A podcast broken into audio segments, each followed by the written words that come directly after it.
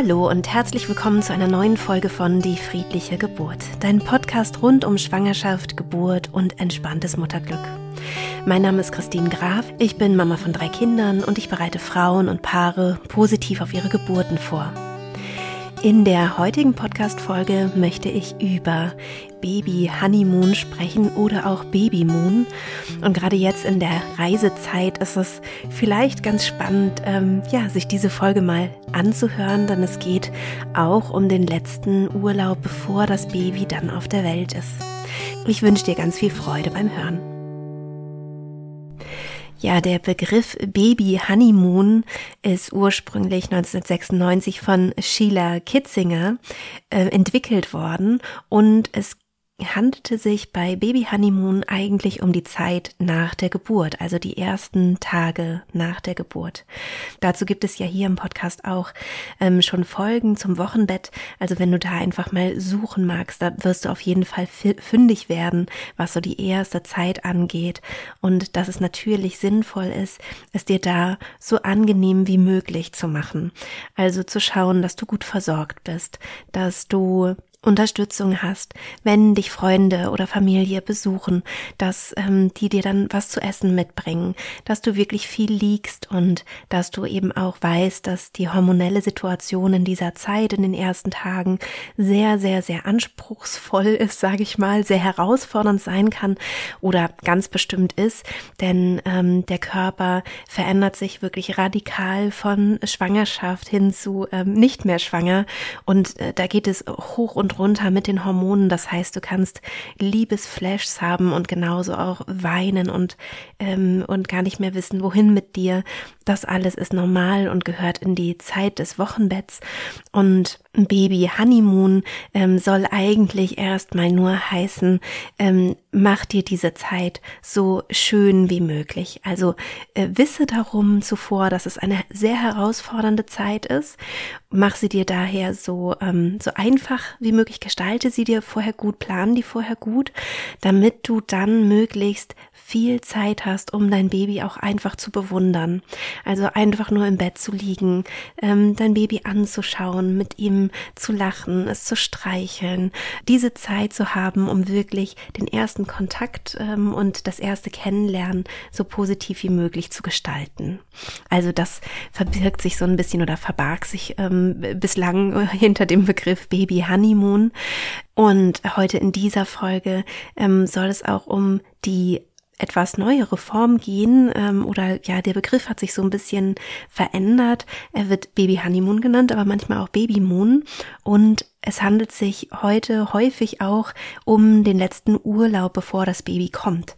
Und das finde ich auch total ähm, interessant, weil ich das tatsächlich sehr, sehr sinnvoll finde, das ganz bewusst zu gestalten, egal ob du schon ein Baby hast oder ähm, beziehungsweise Kinder hast oder es dein erstes Kind ist, dass du dir eine Zeit nimmst vor der Geburt deines Babys, in der du noch einmal ganz bewusst Zeit mit äh, dir alleine verbringst oder eben wenn du in einer Partnerschaft lebst mit deinem Partner oder deiner Partnerin, wo ihr quasi schon Urlaub zu dritt macht.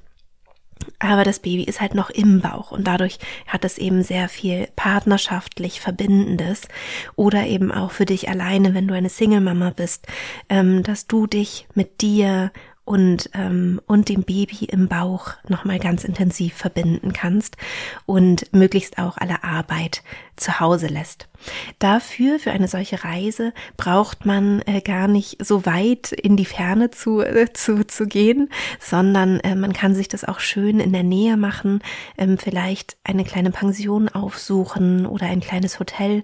Es kommt natürlich auch darauf an, wie weit du schon bist in der Schwangerschaft. Es bietet sich hier das zweite Drittel der Schwangerschaft an, wo es den meisten Frauen einfach sehr, sehr gut geht. Ähm, die ersten Schwangerschaftsschwierigkeiten wie Schwangerschaftsübelkeit meistens vorbei sind und eben das Baby noch nicht so schwer im Bauch ist, ähm, dass man sich noch gut bewegen kann und ja einfach auch so einen Urlaub wirklich genießen kann.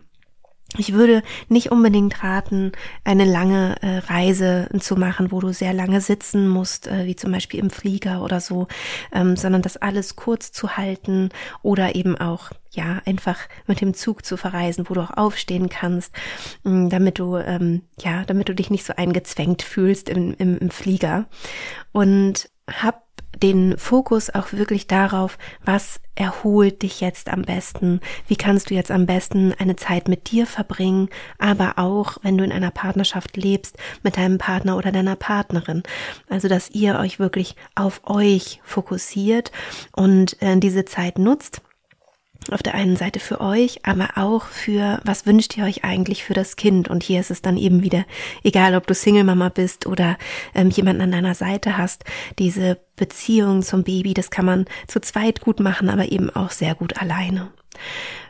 Wenn du eine solche Reise vorbereitest, kannst du gerne auch ein paar Dinge dir zuvor überlegen, dass du zum Beispiel ein kleines Büchlein anlegst, falls du es noch nicht hast. Das würde ich sowieso jeder Familie ähm, empfehlen. Meine Kinder lieben ihre Büchlein, dass du ein, äh, also ein kleines Büchlein dir anlegst, was du wirklich gerne magst mit einem schönen Stift und wo du deine Gefühle aufschreibst und wo ihr vielleicht auch so ein kleines Reisetagebuch macht, was ihr so erlebt und was ihr vielleicht so für Gedanken habt.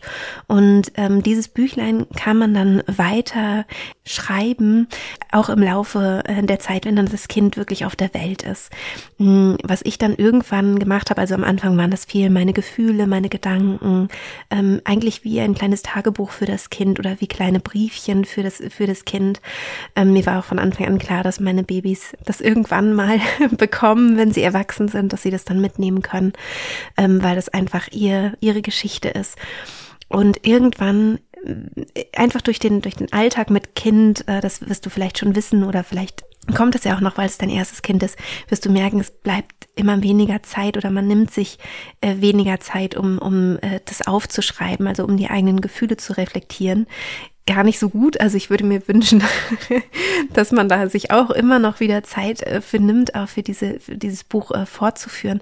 Aber was ich irgendwann gemacht habe, war, dass ich einfach Zitate aufgeschrieben habe, also ähm, die ersten Worte.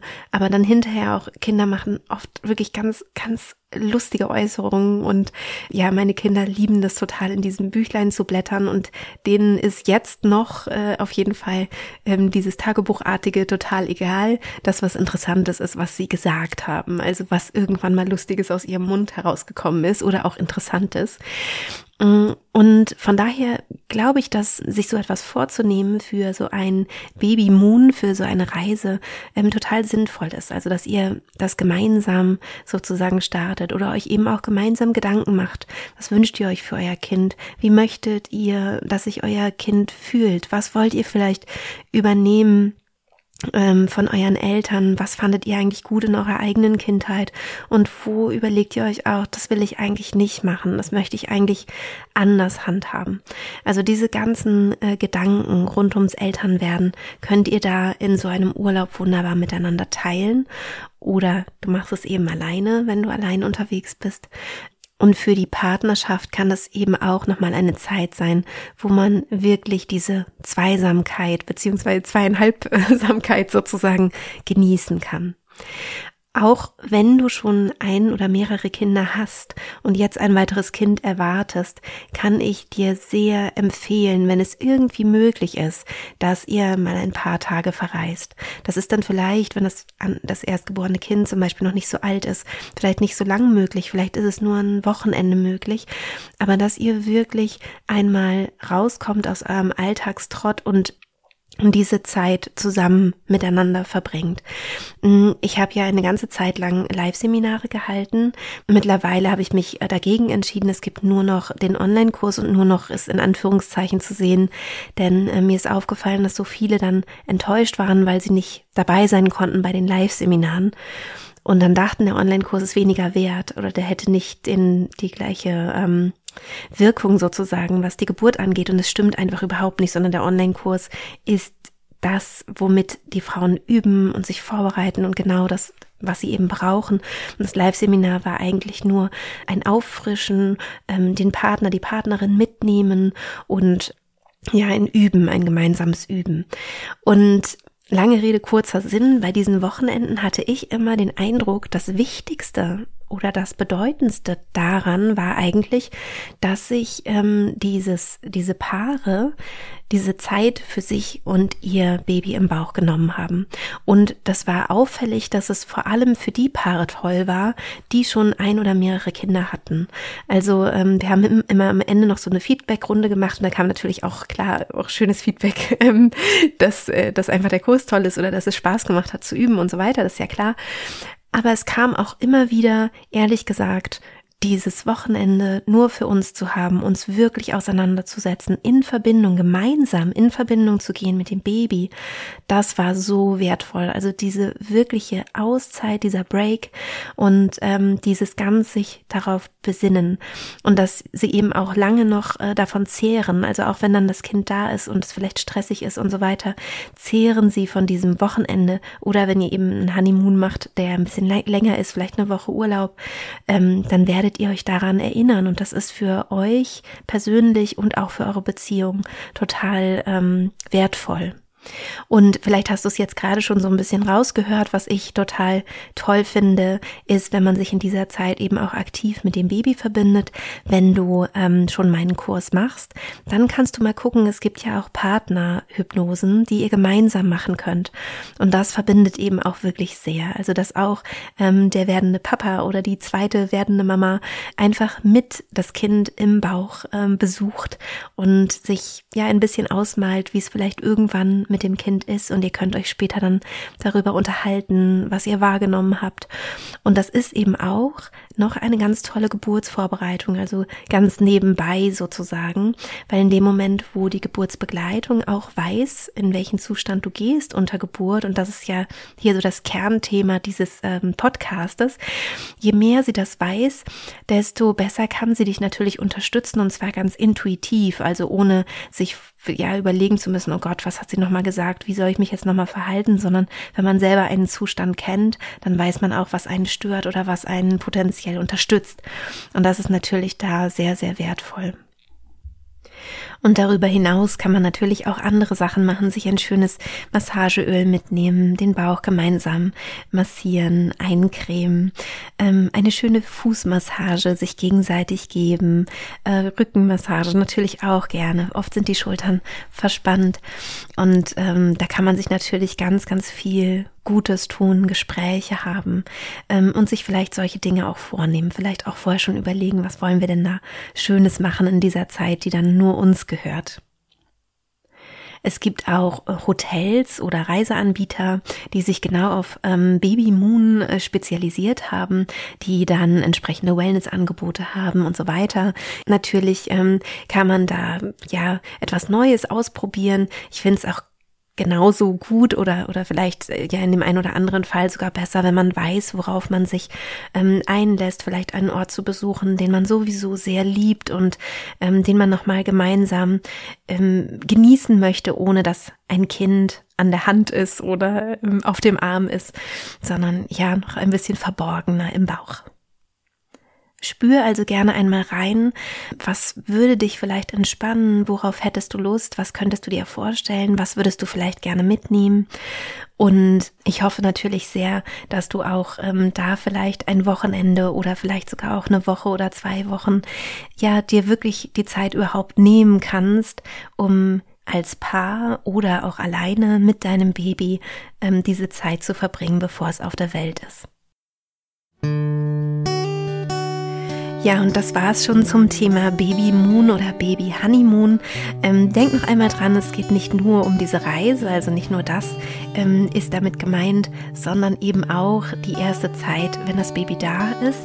Und ähm, schau da gerne nochmal in den Show Notes, verlinke ich dir natürlich die Podcast-Folgen zum Thema Wochenbett und vor allem auch frühes Wochenbett, damit du ähm, da einfach nochmal reinschnuppern kannst. Das ist auch sehr wichtig und wertvoll, sich darauf gut vorzubereiten. Ja, und dann hoffe ich, dass ich dich ein bisschen inspirieren konnte, eine solche Reise noch anzutreten. Dir auf jeden Fall wirklich einmal ganz bewusst Zeit für dich und dein, ähm, dein kleines Baby im Bauch zu nehmen. Wenn du noch nach einer geeigneten Lektüre für eine solche Reise suchst, schau doch gerne mal, ob dir da vielleicht auch mein Buch Die friedliche Geburt ähm, gefallen könnte. Es ist ja jetzt im März diesen Jahres erschienen und ähm, ich glaube, man kann sich da ganz, ganz, ganz viel äh, mitnehmen und rausziehen für eine möglichst schöne, positive Geburtserfahrung, die ich dir und euch natürlich von ganzem Herzen wünsche. In diesem Sinne also alles Liebe und bis bald, deine Christine.